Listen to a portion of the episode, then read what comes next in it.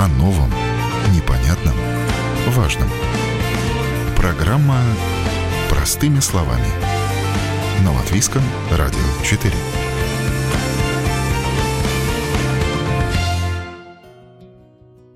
Здравствуйте, друзья! Вы слушаете программу «Простыми словами». У микрофона Алиса Орлова. С нами основатель бренда обуви из Войлока Туше, предприниматель, экономист, преподаватель точных наук Мишель Шихурина. Здравствуйте. Здравствуйте. В принципе, этот список можно еще продолжать, потому да. что много занятий у Мишель.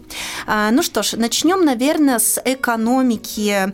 А, и первый вопрос такой: что такое вообще цикличная экономика в моде? Как это работает? Ну, вообще цикличная экономика бывает не только в моде хотя она сейчас модная. Все говорят про цикличную экономику, но это получается, э, есть обычная линейная экономика, когда мы взяли какое-то сырье, что-то произвели, попользовались этим и все, выбросили. А цикличная экономика подразумевает, что после того, как мы чем-то попользовались, мы его возвращаем обратно в начало, то есть используем как сырье для того, чтобы делать что-то дальше. И получается такой замкнутый цикл. Но это какая-то такая желанная экономика, да, которую сейчас все хотят хотят наконец-то ввести и об этом говорят? Ну, конечно, потому что нужно же задумываться, что у нас ограниченное количество пространства, мы не можем складировать мусор вечно на нашей земле, поэтому нужно как-то, да, перерабатывать то, что уже использовали. Итого, простыми словами, цикличная экономика – это переработка. Да, именно так. Может быть, стоит обсудить вот это новое регулирование Европейского Союза для повышения устойчивости в текстильной промышленности. Это то, что сейчас интересует э, э, людей от моды, интересует дизайнеров. Что это вообще за нововведение такое? С чем вам, дизайнерам, придется столкнуться? Насколько я понимаю, то, что вводятся требования по, требования по определенному количеству вот этих переработанных материалов, которые должны содержаться в твоем продукте работе, что, например, раньше ты мог брать там любой какой угодно хлопок, теперь ты должен взять хлопок, в котором там 10% будет переработанного хлопка. Ну, то есть уже там какая-то майка отслужила, ее заново на волокна разобрали и сделали материал. Вот. Ну, это, конечно, с одной стороны, идея замечательная, но кто и как это будет контролировать и вообще что с этим делать потом дальше, там много вопросов. Но это влияет на стандарты качества. А, я думаю, что для текстильной промышленности безусловно, потому что в любом случае переработанный материал, он не будет такой же прочный, как а, вот изначальный. Но это больше усложнит, скорее всего. Конечно, усложнит и удорожит, как всегда. И это, соответственно, скажется на цене, за которой потом будет э, производитель продавать. Да, простыми словами, мы, потребители, опять будем платить за эти нововведения. А даже говоря о материалах, первое, что мне, обывателю, приходит в голову, ну, что-то можно действительно переработать, но если мы э, берем, допустим, натуральную кожу даже или эко-кожу, как в этот материал внедрить э, вот какой-то процент переработанного? Не совсем понимаю. Э, очень сложно, но с натуральной кожей, конечно, натуральную кожу ты можешь просто, там, грубо говоря, распороть эту куртку и сделать из нее что-то другое, там, не знаю, сумку. Вот. А с эко-кожей сложнее, потому что вообще то, что люди называют эко-кожей, это или поливинилхлорид, ну, короче, это пластик. Ну, если это какой-то полимер, а полимеры очень сложно дальше перерабатывать. Ну, и там встает вопрос разделения а, тоже химических элементов. То есть эта эко-кожа, она же не состоит только из чего-то одного, то есть там все намешано. И, соответственно, чтобы тебе что-то переработать, тебе дальше нужно это как-то обратно разделить. Вот. И, ну, обычно это очень сложно. И пока что все, что связано вот с этими именно эко-пластиковой кожей, это невозможно перерабатывать. Но я разговаривала с одной а, девушкой, вот у нее стартап в Швейцарии, они как-то химическим путем а, что-то могут разложить обратно на а, исходные как бы там вещества, но это все тоже дорого, сложно, и это скорее будет как вот какая-то директива есть, и производители вынуждены что-то такое делать, но не то, чтобы это очень удобно. Но есть а, альтернативные кожаные материалы, которые э, сделаны либо с минимальным использованием пластика, либо вообще из натурального сырья. Там, конечно, проще это все а, ну, я бы даже сказала не то, чтобы перерабатывать, но утилизировать, да, то есть есть еще материалы, которые, например, биоразлагаемые, и сейчас тоже вводится регулирование по этому поводу, потому что очень часто производители говорят, что наш э, продукт биоразлагаемый, да, он может быть биоразлагаемый в течение там тысячи лет, а может быть в течение там 10 дней, как попадет в почву, он разложится, да. И сейчас вот а, Европа тоже хочет зарегулировать, а, что Временные является, рамки. да, биоразлагаемым. Угу. А э, вот, вот это вот регулирование новое ЕС, да, оно касается текстильной промышленности. А если, например, вот как ваш бренд, да, он производит в, э, обувь, но из войлока, относится ли это к текстильной промышленности? Вроде как бы обувь, с одной стороны, не одежда, да, но войлок все равно, она мягкая получается. Ну, тапочки, по Да, ну, честно говоря, я пока что не понимаю, как... Я вот говорю, что как это будет регулироваться, контролироваться, потому что э, мы, конечно, работаем с текстилем, мы стараемся тоже перерабатывать. Например, сейчас мы получили прикольные подошвы, которые сделаны из а, переработанных подошв. Вот. Но на самом деле мне просто нравится, как они выглядят, как такие конфетки, как из конфетти состоят, потому что они из порезанных как бы подошв. Вот. Ну, для окружающей среды тоже полезно. То есть получается, что а, у людей воспитываются новые привычки потребления, действуя через дизайнеров, а, заставляя их а, как бы соответствовать экоповестке, то есть влияние через дизайнеров, но тем самым у нас как будто бы должны выработаться эти новые привычки, исходя из того, что мы увидим на прилавках в будущем. Да, но вот э, мне кажется, зачастую покупатели даже не понимают, что они покупают. Ты же не всегда смотришь на этот состав э, и что у тебя там а, хлопок или там эко-хлопок. Ну, даже если там и написано, что там, не знаю, это какой-нибудь, а, ну, что у нас такое есть, лиоцел материал, да, ну, что это вообще такое? Ну, откуда мне знать, что это лучше, чем там целлюлоза? Я только недавно что такое вискоза выучила. Да, да. Я ну... еще к этому не привыкла, а тут еще что-то. А, ну, а как действительно правильно было бы воспитать эти привычки? Просто время должно пройти. Ну, то есть э, всегда, мне кажется, сложно переучивать людей, которые уже сформировались и привыкли да, к чему-то. Ну, наверное, нужно начинать с более молодого какого-то поколения. А, как-то, может, на уроках химии это обсуждать или вот, ну, как-то, да, образование, как всегда. Ну, это вообще лично мое мнение. Если мы хотим что-то поменять такое в обществе, то это только через э, систему образования. Но моя бабушка не поймет, что можно носить одежду из переработанного океанического мусора. Ну, а вот тут я готова поспорить, потому что я общалась э, со многими, э, так сказать, пожилыми людьми из прошлой эпохи, и они очень часто более подкованы в вопросах переработки. Например, я знаю, что в советское время собирали бумагу, перерабатывали, сдавали тару. То есть, по сути, то, что сейчас нас учат э, перерабатывать э, пластиковые э, бутылки, там, стеклянные, это все уже было. Мы, мы как бы в циклической экономике вернулись к этой идее обратно. И было еще много чего другого.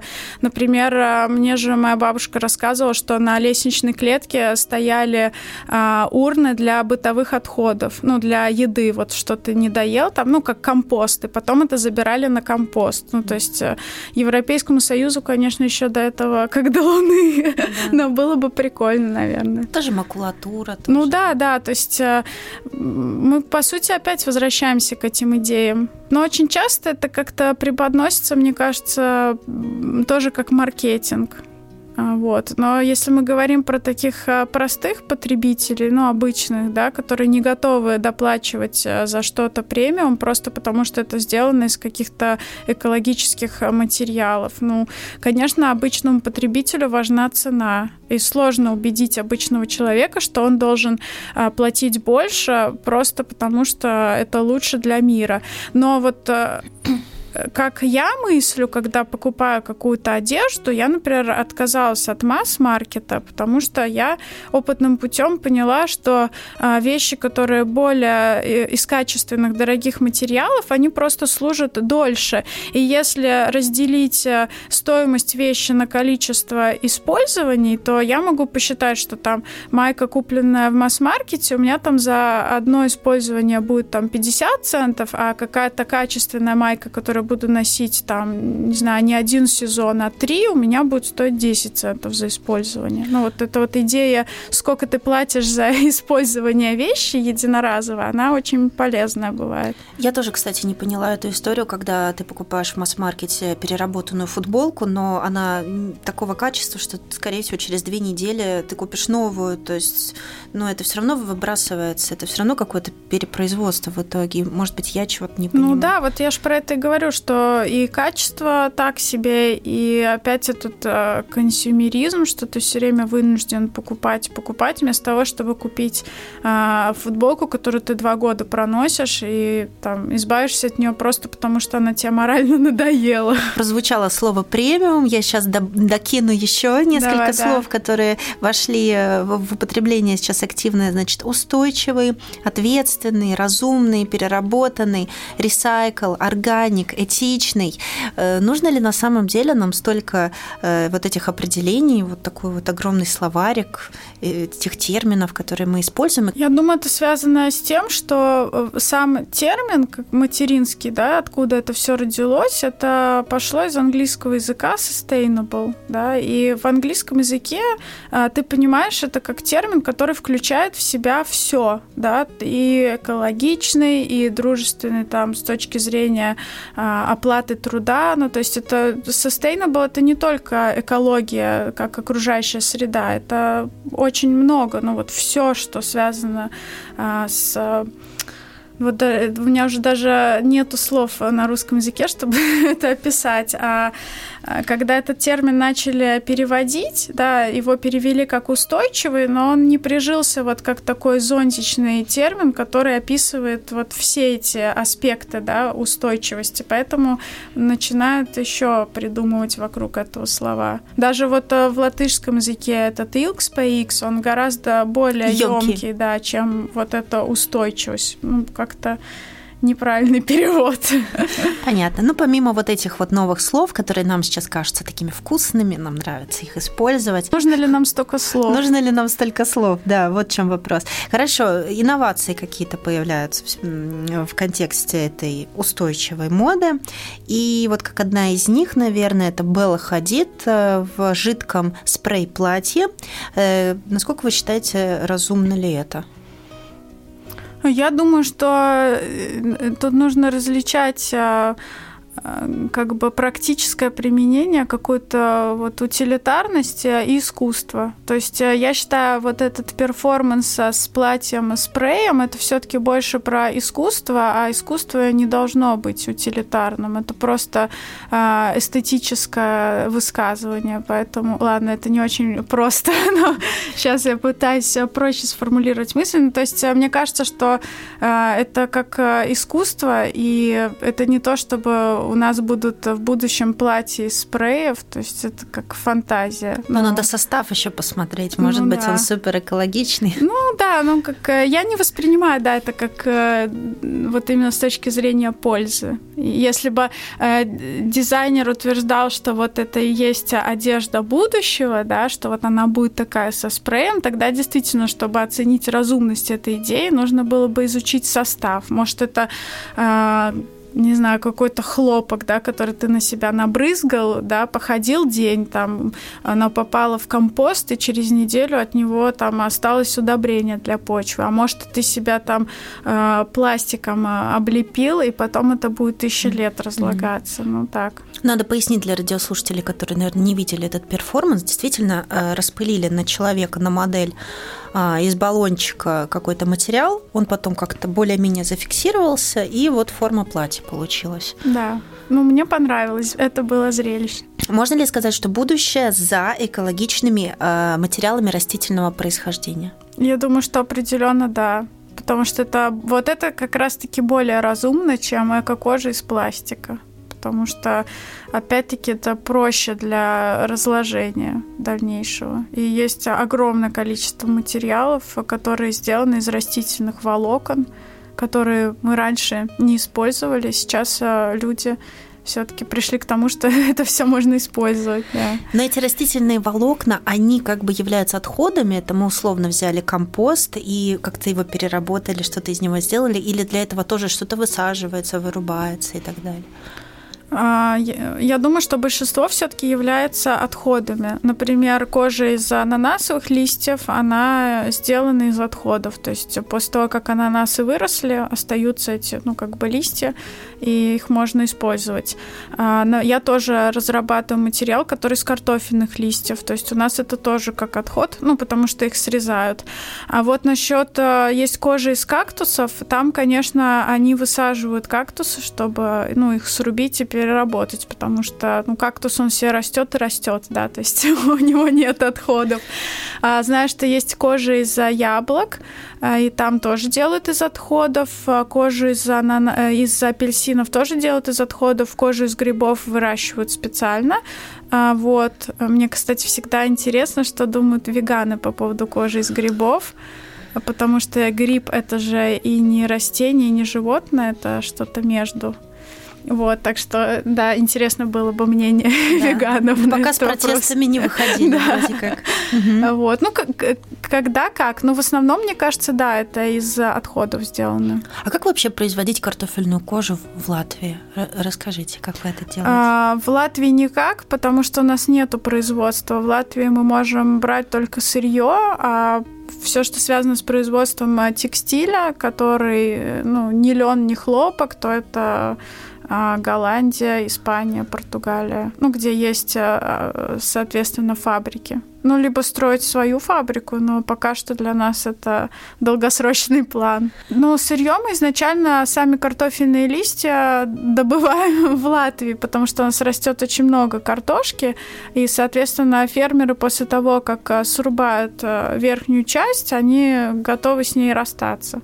Так, вот. то есть э, вот верхняя часть она латвийская, да. а потом туда что ли отправляется? Ну да, на то, туда... чтобы изготовить непосредственно материал. Не развита культура нетканных материалов. То есть mm-hmm. у нас есть э, производство, например, хлопковой ткани, но это совсем другая технология, потому что это плетеный материал, его плетут из ниток. Например, есть пуховики, набитые вместо э, пуха или поролона, они набиты высушенными, как я понимаю, цветами, там с чем-то еще. Да. Вот, набитые, значит, цветами пуховики. Они бы в Латвии вообще прижились бы, как вы считаете?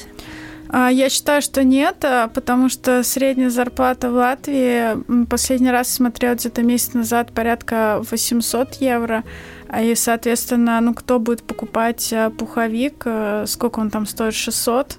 Ну, это безумие. То есть, может быть, э, э, кто-то определенно купит, да, но как что-то для всех точно нет. Говорю сейчас про среднестатистического потребителя в Латвии. Ну а вообще идея набить пуховик цветами? Ну это круто. Ну я думаю, что он такой же теплый, как и набитый пухом.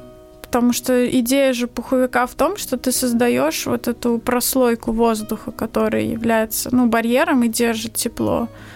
Вот, поэтому какая разница, это пух или пух из одуванчиков, я не знаю, что там. Ну, можно гречкой, кстати. Ну, тяжеловато будет. Зато по-латвийски. Ну, да.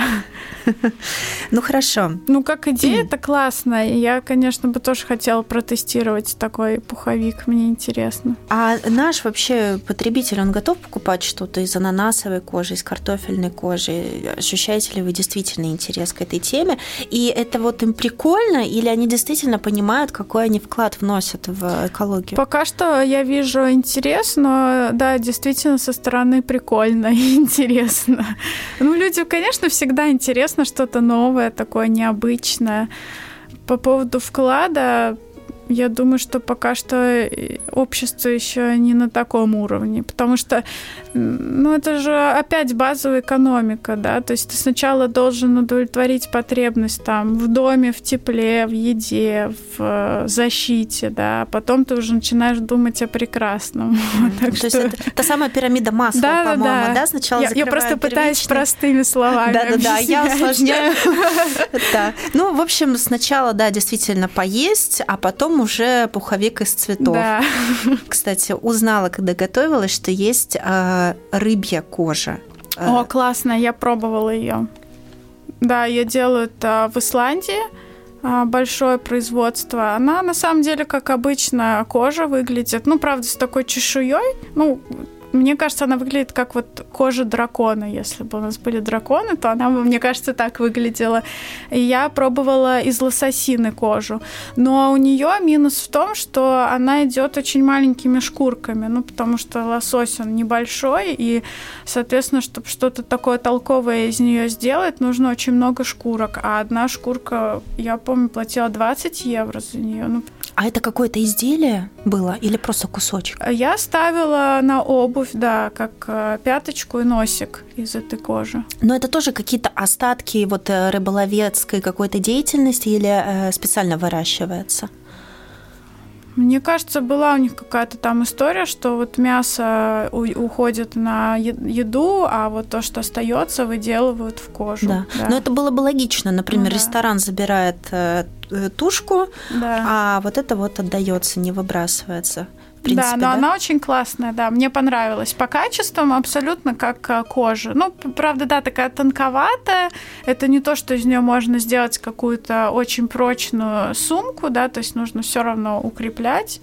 Вот, но визуально и, ну, как-то, да, по идее, мне нравится этот материал. Ну, у зеленых опять же могут возникнуть вопросы, как и у веганов.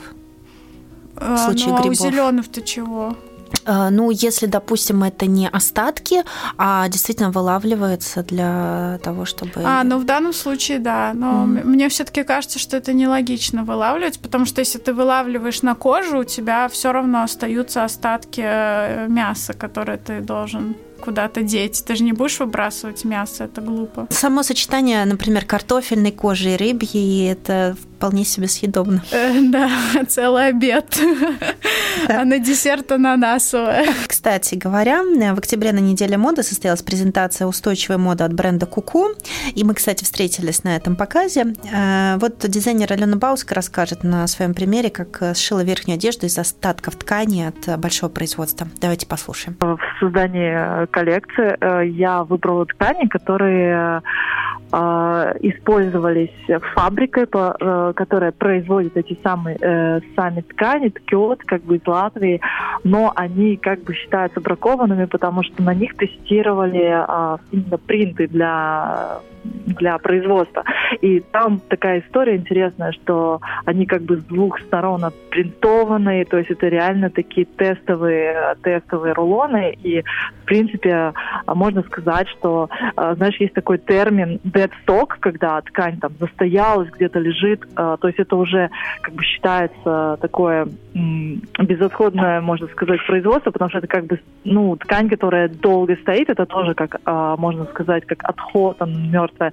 Ну и с этой ткани тоже. Я ее преобразовала это как бы не deadstock, это еще более круче, это вообще какие-то тестовые штуки, которые, в принципе, как, как бы могли быть выкинуты, но а, они обрели вторую жизнь, потому что а, вот эта ткань, мы еще ее немножко разукрасили с художницей Илза, и получилось очень интересно. Вообще сама по себе эта ткань мне уже нравилась, в принципе, потому что я видела, как ее можно преобразовать.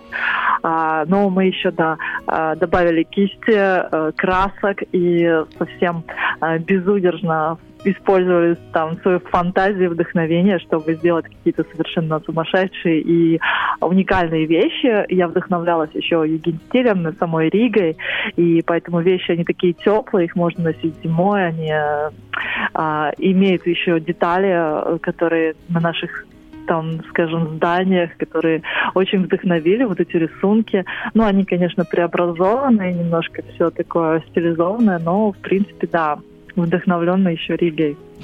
А за этим будущее в дизайнерском мастерстве? Да, определенно. Вообще брать э, вторично как-то перерабатывать вещи, чтобы не было отходов, потому что огромное количество просто, э, ну вот эта массовость, она привела к тому, что и огромные как бы отходы скапливаются, и вообще это не нужно так много вещей производить. Я думаю, что некоторые люди, они как бы устали от моды, и их можно понять, потому что э, мода сама, она как бы стимулирует людей постоянно приобретать новое.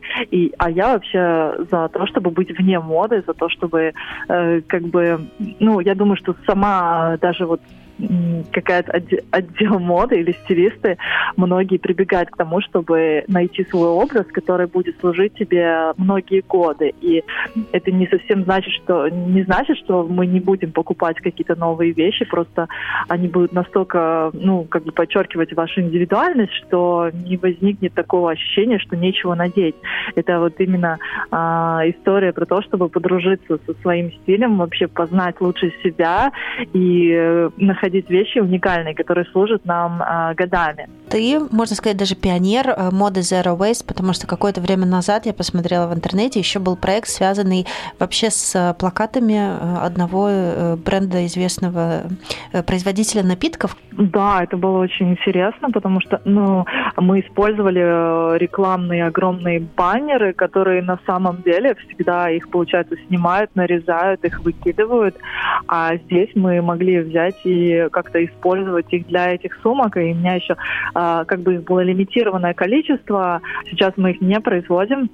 В принципе, есть, я знаю, что один есть немецкий лейбл, который именно из каких-то старых э, фур, э, ну, ну, вот эта обивка для фуры внешне, а, делают из них тоже сумки, кошельки. А, просто я этим не занимаюсь, поскольку для этого нужно очень специфическое определенное производство. Но именно вот этот проект, который был несколько лет назад, mm-hmm. это вы взяли рекламный да. баннер Кока-Колы э, да, и превратили его в э, рюкзаки. Да, сделали рюкзаки, они, они очень классные получились, вот они проницаемые, материал такой грубый, толстый, все вот эти рекламы, они, оказывается, все попадают, нарезаются и выкидываются совершенно как-то, ну, я надеюсь, что за эти годы уже, может быть, кто-то придумает и применение для них, но в целом вообще вся наша, да, индустрия, вот это э, потребительская, все вот это очень-очень на экологию плохо влияет. Мне запомнились вот эти тулупы, которые были расписаны, то есть э, было видно, что это, во-первых, ну да, такие такие странные материалы, немного несуразные, там с гномиками или что там было. И поверх расписанный золотой краской. Ну, мне показалось это очень художественно. Кстати, о расписывании. Эм, краска же тоже, она может быть эко, правда? То есть какие-то могут быть натуральные пигменты, которыми можно наносить этот рисунок. Вот, например, есть э, такой достаточно плотный, яркий краситель, как синий чай. Его, конечно, больше используют в пищевой отрасли, но, в принципе, такие какие какие-то интересные тоже наработки существуют, правда? А, да, мне кажется, очень интересное направление сейчас развивается. Это красители из водорослей. Вот, э, очень много там тоже цветов, большая палитра. А, и они достаточно стойкие. Вот, что еще такое интересное? Ну, что-то у них там было, то ли из графита, я думаю, что это тоже, да, интересное направление, о котором очень редко кто задумывается, потому что а, когда, например, мы говорим про кожу, вот чем а, плоха выделка натуральной кожи? Самое плохое в выделке кожи это как раз-таки процесс а, окрашивания. Там, ну, это настолько химические вот эти краски, что буквально, ну, люди страдают от заболеваний, которые этим занимаются, и в основном это вот то, то, что продается дешево, это красится вот как там кучу лет, там сотни лет назад на улице вот в таких глиняных непонятных чанах э, люди голыми руками, ногами, ну где-то там в Бангладеше, в Индии, ну это, это ужасно, mm-hmm. то есть там ни о какой защите труда не идет речи. Да, кстати, здесь можно перекинуть мостик на этичную моду, потому что кто-то не совсем понимает, что это, а это как раз когда не используется детский труд, да,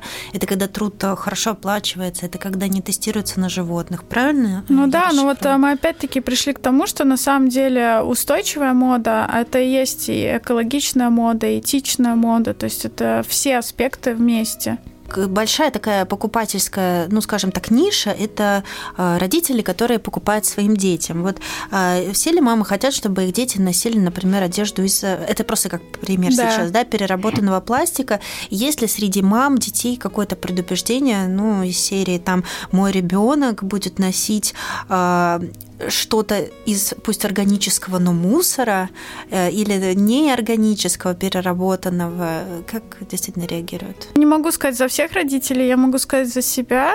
А, то, что меня бы это вообще не смущало, потому что что, что вообще такое мусор и ну, чем он плох. Да? То есть а, а, вот опять-таки я общалась с одним предпринимателем, который разрабатывает кадастр для отходов. Да? То есть он говорит, что Э, разница между материалом и мусором в том, что материал как бы это мусор, у которого есть имя, название. И если ты берешь мусор и классифицируешь его, ага, это хлопок, то чем он уже отличается ну, от э, обычного материала? Mm-hmm. Вот, поэтому я не отношусь к мусору как э, к чему-то плохому. Окей, выходим на финишную прямую и начинаем давать, значит, э, выводы, чего потребителю не надо бояться э, и испытывать предубеждения в плане этой новой моды осознанной. Ну, не стоит точно бояться новых материалов, потому что если кто-то из этого материала что-то сделал, то есть если материал попал на рынок, значит, э, он уже точно не токсичный и никто не отравится, но, по крайней мере, в Европейском Союзе это очень зарегулировано. То есть ты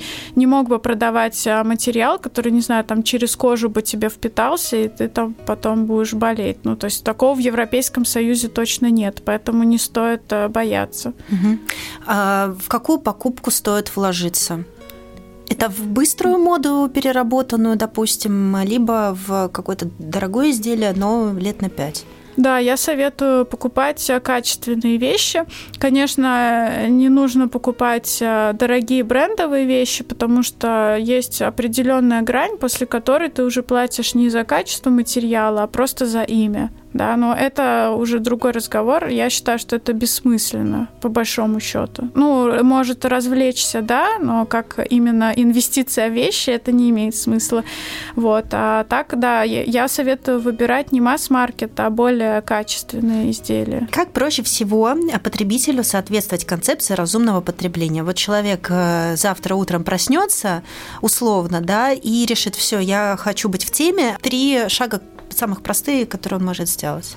Да, ну, во-первых, э, не пытаться э, в одиночку спасти мир, то есть я там была, я пыталась, и эта мысль, она очень давит, поэтому нужно э, избавиться от того, что ты должен делать что-то постоянно глобальное, и принять мысль, что даже маленький вклад, он важен. Вот, поэтому просто для себя определить, что ты можешь делать без э, насилия над своей жизнью, да, то есть э, можешь э, там э, меньше покупать, э, чтобы снять там стресс, ну, делай это. Или там, э, что, ну, что еще можно делать? Там можешь сортировать как-то мусор, делай это. Можешь не выбрасывать одежду в мусорку, а отдавать на благотворительность, делай это. Ну, что-то маленькое одно выбери, и потом, если почувствуешь, что ты готов сделать следующий шаг, ну, добавляй еще что-то. Иначе просто привычка не, не приживется. Я, конечно, люблю уходить в радикализм и проводить над собой жесткие эксперименты. И я проводила эксперимент, что я на год отказывалась вообще от масс-маркета, ну, тотально. Ну, то есть абсолютно вплоть до трусов, носков там и такого. Но это было тяжело. Не будем вот. заставлять наших да. радиослушателей проходить через это. Да. Но, в принципе, это, наверное, главные тезисы, которые э, наши слушатели должны вынести из нашей беседы. Да. да. С 17 по 20 ноября пройдет первый благотворительный Рижский фестиваль тепла.